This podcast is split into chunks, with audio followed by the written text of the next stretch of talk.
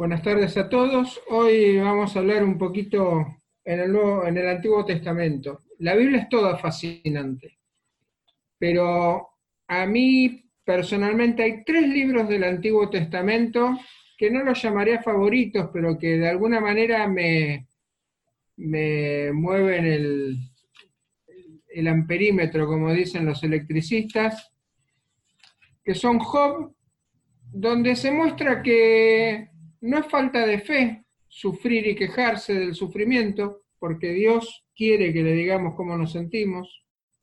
Nehemías, donde cada familia tiene a su cargo algo, ¿no? De alguna manera Nehemías es la figura de la iglesia. Cuando reconstruyen Jerusalén, es como decir, bueno, ¿cómo vamos a edificar la iglesia? La iglesia la edificó Cristo, pero para que las familias estemos en ellas construyendo. Y el último, pero no por eso menos importante, que voy a mencionar es Éxodo. Éxodo realmente es un libro fascinante. Éxodo es el comienzo de Israel como nación, como pueblo escogido de Dios. Pero hay un orden del culto, hay un orden de la vida. Es como que de alguna manera dice, bueno muchachos, desde que los creen y por los últimos 430 años, Vivieron como quisieron o como quisieron otros. Hoy van a vivir como quiero yo. Y vamos a leer una parte muy cortita, más como introducción del tema que como eh, texto central del tema, porque vamos a, a ver varios aspectos. Dice Éxodo 3, versículos 7 al 14. Dijo luego Jehová, bien he visto la aflicción de mi pueblo que está en Egipto, y he oído su clamor a causa de sus exactores, pues he conocido sus angustias. Y he descendido para librarlos de mano de los egipcios, y sacarlos de aquella tierra a una tierra buena, ancha, tierra que fluye leche y miel, a los lugares del, canateo, del cananeo, del eteo, del amorreo, del fereceo, del ebeo y del jebuseo. El clamor pues de los hijos de Israel ha venido delante de mí, y también he visto la opresión con que los egipcios los oprimen. No por tanto ahora te enviaré a Faraón, para que saques de Egipto a mi pueblo, los hijos de Israel. Entonces Moisés respondió a Dios, ¿quién soy yo para que vaya Faraón y saque de Egipto a los hijos de Israel. Y él le respondió, Dios le respondió, ve porque yo estaré contigo, y esto te será por señal de que yo te he enviado. Cuando hayas sacado de Egipto al pueblo, serviréis a Dios sobre este monte. Dijo Moisés a Dios, he aquí que yo llego a los hijos de Israel y les dijo, y les digo, el Dios de vuestros padres me ha enviado a vosotros si ellos me preguntaren cuál es tu nombre, ¿qué les responderé? Y respondió Dios a Moisés, yo soy el que soy. Y dijo, así dirás a los hijos de Israel, yo soy, me envió a vosotros. Es palabra de Dios, oremos. Padre y Señor nuestro, en esta tarde, te damos gracias por el privilegio de acercarnos a tu trono de gracia, elevar nuestras oraciones y compartir tu palabra que sea tu Espíritu Santo el que hable en nuestros corazones. Y aquello que las palabras no sepan expresar, tu Espíritu lo pueda sembrar en nuestro corazón. En el nombre de Jesús. Amén. Decíamos entonces que es interesante todo lo que ocurre con el Antiguo Testamento. Ustedes saben la historia de Moisés. Moisés fue criado como egipcio, seguramente como miembro de la corte tenía su dosis de sabelo todo y de soberbia, hasta que comete un delito asesinando a un egipcio, y cuando quiere separar a dos hebreos que peleaban, le dice que también nos vas a matar a nosotros. La cuestión que Moisés se asusta y se autoexilia. Entre otras cosas, se autoexilia porque aunque fuera hijo de Faraón, era un homicida y le correspondía ser juzgado. La cuestión que cuando Moisés está apacentando las ovejas, ya habían pasado 40 años, así que si bien como estuvimos viendo en el Salmo 23, el pastor no tenía mucho tiempo para, para pavear, porque las ovejas daban trabajo, De todas maneras, era, había momentos para reflexionar y creo que en 40 años Moisés reflexionó de muchas cosas. La cuestión que Moisés estaba de repente mirando y ve una zarza que no se consumía, de hecho es el, lema de, de los presbiterianos, ¿no? Y la zarza no se consumía, no, no tengo la frase en latín ni, ni la traducción que se usa en el, en el logo, pero es eso. Ahora bien, cuando Moisés se acerca a ver lo que pasa, Dios le dice que se quite el calzado de sus pies porque donde está es tierra santa. ¿Saben? Uno puede en la primera lectura pensar, ¿y qué tienen que ver los zapatos con la tierra santa? Bueno, de alguna manera los zapatos son lo que están en contacto realmente con la tierra y son el nexo entre nosotros y el mundo. Así que la forma de ponerse en la presencia de Dios era quitarse el calzado que de alguna manera representaba el mundo y su pecado. Dios quería una comunión íntima con Moisés, no quería nada entre él y Moisés. Así que le dice, sacate los zapatos y pisá descalzo porque esto es entre vos y yo nada más. Y acá entra algo interesante, ¿no? Cuando nos cuestionamos el tema del pecado, mucha gente nos dice, eh, pero al final cualquier criminal que acepta a Cristo como Salvador, bueno, no nos vamos a meter en eso. La cuestión que acá lo que hace Dios con Moisés es ejercer soberanía y a Dios ya no le importa quién era Moisés. A Dios le importa lo que Moisés va a hacer a partir de ahora, va a ser su instrumento. Él va a proporcionar todo lo necesario, porque si llamó a Moisés para hacer algo, no lo va a largar en banda.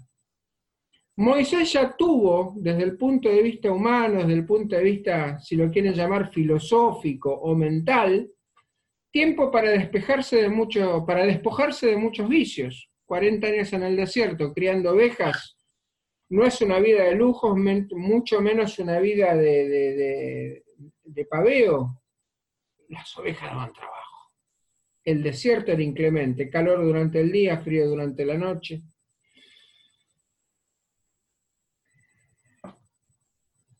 Cuando le dice que se quite los zapatos, porque está en Tierra Santa, lo está purificando a Moisés, lo está librando del pecado. Dios lo limpia, pero Moisés tuvo que hacer algo, sacarse los zapatos y hacer lo que Dios le mandó.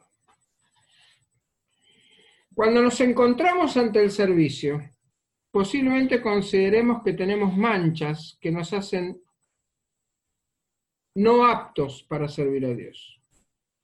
Posiblemente haya cosas que nos esclavizan al pasado. El que esté libre de pecado que arroje la primera piedra, le dijo el Señor a todos los que rodeaban a la adúltera que querían apedrear. Ya vimos la posibilidad de acceder al trono de gracia que nos leía la hermana Laura. Y vimos lo que dice 1 Juan 1.9. Si alguno si confesamos nuestros pecados, Dios es fiel y justo para perdonar nuestros pecados y limpiarnos de toda maldad. Es Dios el que decide quién le sirve. El pasado está, pero es Dios quien decide a partir de este presente lo que va a hacer con nosotros en el futuro. Eso en cuanto al pecado y las personas, pero ¿qué pasa en cuanto a los pecados y los pueblos. Ustedes saben que Israel llegó a Egipto porque había una hambruna, José había sido vendido, fue hecho gobernador, finalmente después de toda la historia de José y Jacob, habitaron varios años, 430 más o menos, hasta que en un momento dado hubo un faraón que no conocía a José, por lo tanto veía a los hebreos como un pueblo invasor, como un pueblo tributario, como un pueblo que no, merecía ninguna misericordia, y los convirtió en esclavos. Ahora, parte de toda esta situación es porque el pueblo, a pesar de que había una promesa dada a Abraham, estaba cómodo. De hecho, el pueblo se había olvidado que existía Jehová Dios, y no es hasta que Faraón los oprime que el pueblo clama a Dios. Y si uno lee entre líneas, el texto parece decirnos que se acordaron de Dios cuando les apretó el zapato. No hay referencia a que el pueblo, salvo las parteras, salvo la madre de Moisés, que le fue la, el haya de cría y fue la que de alguna manera hizo que Moisés tuviera alguna noción, pero no hay una una muestra de que todo el pueblo que estaba bajo Faraón siguiera una costumbre de estar en comunión con Dios. Pero cuando el faraón los oprime, ¡puf! se acuerdan. ¿Saben? A nosotros nos pasa más o menos lo mismo. Nosotros somos esclavos de este mundo. A nosotros este mundo nos tiene agarrados de alguna manera y de alguna manera, y lo vamos a ver un poquito en detalle más adelante, nos hace olvidarnos muchas veces de Dios. De hecho, cuando en segunda Crónica 7 a 14, si mi pueblo, que mi nombre lleva, su humilla, es porque Dios está respondiendo a algo que Salomón ya había previsto, que en algún momento el pueblo iba a dejar de lado la obediencia a Dios. Tendemos a acordarnos de Dios, lo que yo llamo el Jesucito de bolsillo, cuando tenemos problemas. Pero cuando las cosas parecen más o menos bien, es como que Dios queda tranquilito acá adentro, metido en una repisa. Eso sí, la compramos la Biblia de color marrón para que haga juego con los muebles. A veces nos pasa eso. A veces queriendo, a veces sin querer, porque estamos en este mundo. Entonces, ¿qué éxodo vamos a hacer nosotros? Bueno, nosotros tenemos una ventaja que el pueblo todavía no tenía. Nuestro éxodo está en el Espíritu Santo. Nosotros no necesitamos salir físicamente de Egipto, porque Jesús en la cruz, al subir a los cielos, nos mandó el ayudador que convierte nuestros corazones en su tierra santa. Cuando dice Pablo, ¿no sabéis que vuestros cuerpos son templo del Espíritu Santo? Bueno, de alguna manera también nos está diciendo que nuestros corazones son tierra santa porque ahí habita la presencia de Dios. Así como Dios estaba en la zarza, está en nuestros corazones por la presencia del Espíritu Santo que nos fue. Claro, cuando hablamos de que Dios habita en nuestros corazones y que somos templo del Espíritu Santo, cualquiera puede decir, ah, entonces no necesitamos un templo. Bueno, un templo al estilo de la Catedral de Montegrande o, o, de las grandes catedrales, eh, mismo la, Catedral Presbiteriana que tenemos en, Perú Belgrano, no nos es necesario pero sí nos es necesario congregarnos. Hebreos 10:25 dice, no dejando de congregarnos como algunos tienen por costumbre. Hoy no lo hacemos físicamente, pero estamos congregados virtualmente y principalmente estamos congregados espiritualmente, porque estamos en un mismo espíritu, en un mismo sentir, que seguir alabando a Dios a la distancia, a través de estos aparatitos ¿eh? ya puede ser una PC o, este coso que yo lo llamo el control remoto. Pero Dios nos ha dado la tecnología que hoy tiene un propósito santo. Uno podría discutir que el celular es ocasión de pecado, ocasión de distracción, pero hoy celulares y computadoras nos permiten estar en comunión visual, si no física, con nuestros hermanos. Por lo menos nos vemos las caras, nos escuchamos las voces no es solamente un texto que es válido, que es útil en el teléfono. Hay un cara a cara, hay un intercambio. ¿Cuál es el propósito de congregarse físicamente? el propósito de congregarse físicamente, primero replicar lo que ocurría con los primeros cristianos, que estaba, partían el pan, enseñaban la doctrina de los apóstoles, tenían comunión unos con otros, oraban juntos. La razón de un templo físico o de un lugar físico de congregación es ni más ni menos que dar testimonio a este Israel, eh, no a este Israel, sino a este Egipto donde habitamos, de que hay un Dios y de que nosotros tenemos la función de denunciar el pecado, pero también de dar la cura. Así como en este momento está el coronavirus, que es letal para muchos casos, y los infectólogos dicen, mire, lo mejor es el aislamiento, la higiene con agua y jabón y el alcohol al 70%. Para el coronavirus del pecado, nosotros tenemos la sangre de Cristo.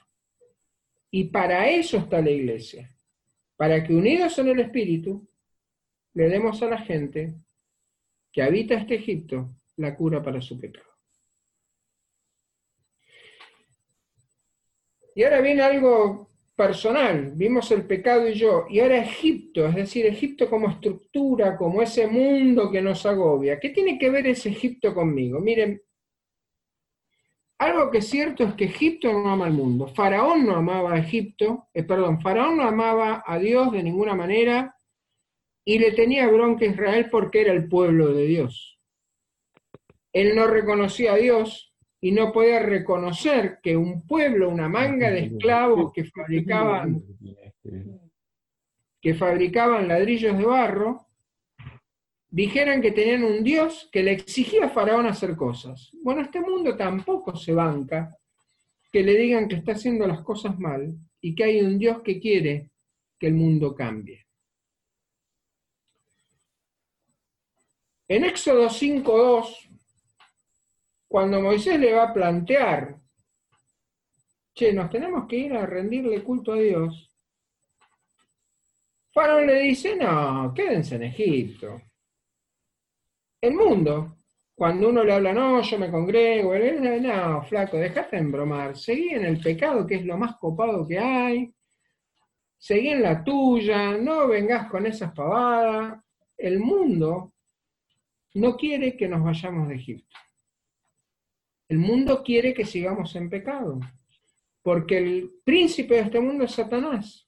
¿Y qué más quiere Satanás que destruir a la criatura de Dios, al hombre? En Éxodo 8, 28 le dice Faraón, como negociando, van a estar bien, vayan, pero no muy lejos, ¿eh? No, no, quédense a tiro. El mundo nos pone en una situación de histeria permanente. Es decir, trata que balanceemos entre tener un pie en el mundo y otro pie en la iglesia. O sea, sí, flaco, está bien, anda a la iglesia, pero no te prives de las cosas buenas de la vida. ¿Qué problema hay? Vos seguís yendo a la iglesia, pero también seguís siendo la tuya. ¿Quién se va a enterar? Faraón no quería que se fueran muy lejos, los quería ahí en la cuerda floja. En Éxodo 10, del 10 al 11, les dice, está bien, vayan, pero dejen a las esposas y a los hijos, vayan los varones solos. El mundo es astuto cuando el creyente trata de ser fiel, el pecado muchas veces nos lleva a una hiperactividad que nos hace olvidarnos que tenemos una familia, que tenemos responsabilidades, y nos metemos tanto, según nuestro criterio, en las cosas de Dios, que a veces es una excusa que algunos creyentes, por debilidad o por una comunión imperfecta con Dios, cometen, que es dedicarle todo el tiempo a su trabajo y a la iglesia y olvidarse que tienen familia detrás. Y eso también es pecado, porque la Biblia nos dice que ama a tu prójimo, ama a Dios sobre todas las cosas de tu prójimo como a ti mismo. Hay que servir a Dios. Pero mi prójimo más cercano, ¿qué tengo que hacer? Tengo que amarlo. ¿Cómo vas a ver mi familia si lo amo si todo el tiempo se lo dedico a cosas fuera de casa. y mi esposa, mis hijos, mis nietos o, mis padres pasan ni siquiera a segundo plano, quedan descartados, ah, no, hoy no puedo porque tengo que ir a la iglesia, ay, no, mañana tampoco porque tengo que preparar no sé qué. Es decir, el mundo nos va a tratar de meter, ah, no, flaco, si sos creyente tenés que estar metido en la iglesia todo el día. Y en último lugar les dice en Éxodo 10, 24, bueno, está bien, vayan, pero dejen los ganados y rebaños. Saben que este mundo también maneja nuestros rebaños y ganados. Nos insta a tener comodidades exageradas, a lujos que no necesitamos. Este mundo nos manda a edificarle palacios y encima nos exige que nosotros hagamos los ladrillos de adobe y encima que consigamos paja y agua para hacer los ladrillos. Este mundo está permanentemente buscando la manera, como faraón con el pueblo, de que reneguemos de nuestra entrega a Dios, de que de alguna manera nuestra relación con Dios esté permanentemente viciada por las cosas que este mundo pide.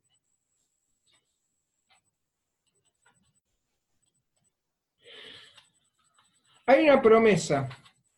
Así como Dios le dijo a Abraham que después de 430 años liberaría al pueblo,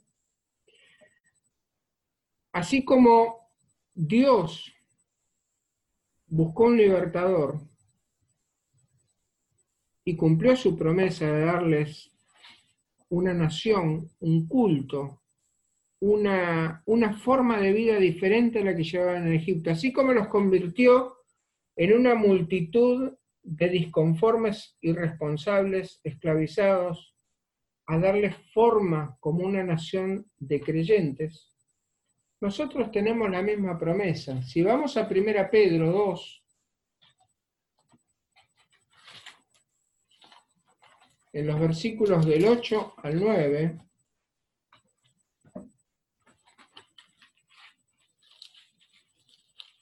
La palabra de Dios nos dice, perdón, 9 y 10. Mas vosotros sois linaje escogido, real sacerdocio, nación santa, pueblo adquirido por Dios, para que anunciéis las virtudes de aquel que os llamó de las tinieblas a la luz admirable. Vosotros que en otro tiempo no erais pueblo, pero que ahora sois pueblo de Dios que en otro tiempo no habíais alcanzado misericordia, pero ahora habéis alcanzado misericordia. No importa lo que el mundo pida, no importa lo que nuestra vida haya sido hasta el momento en que Dios nos convoca para algo. Porque Dios es soberano y decide quién le sirve. Dios es quien nos ha dado el Espíritu Santo que mora en nosotros. Y el Espíritu Santo hace que nuestros corazones sean tierra santa. Tenemos multitud de defectos, tenemos multitud de errores, tenemos multitud de dudas, pero hay una certeza que tenemos, que Cristo murió en la cruz, que resucitó entre los muertos y que su sangre nos limpie de todo pecado. Y vamos a, a concluir hoy con un pasaje que está en 2 Corintios y que nos da la certeza de que somos uno en el Espíritu Santo y que a pesar de la distancia, a pesar de que hay una cámara entre nosotros, estamos en comunión. Y la comunión es una de las herramientas que Dios nos ha dado contra el pecado. Segunda Corintios, capítulo 13, versículo 14, que dice así, La gracia del Señor Jesucristo, el amor de Dios y la comunión del Espíritu Santo sean con todos vosotros. Amén.